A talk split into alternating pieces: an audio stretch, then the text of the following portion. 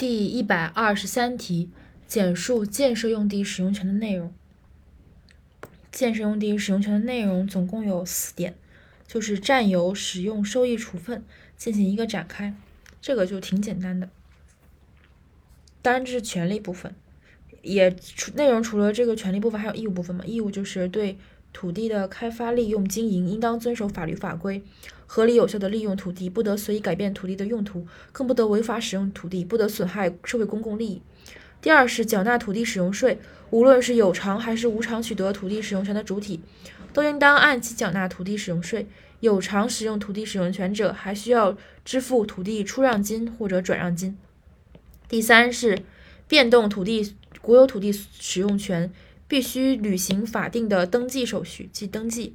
第四是权利消灭时，应当将土地返还给所有人，并且原则上应该应当应当恢复土地的原状。总结一下，第一点就是要要遵遵法，要守法，遵法守法，遵守法律法规，合理有效的利用土地，不得随意改变土地的用途，更不得非法违法使用土地，不得损害社会公共利益，就是不能随意改变用途，不能违法使用，要遵守法律法规，对土地的开发和利用要遵守法律法规。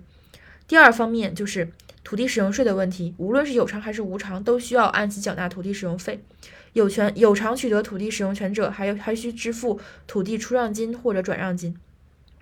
第三就是要履行法定的登记手续。第四就是权利消灭时，应当将土地返还给所有人，并且原则上应当恢复土地的原状。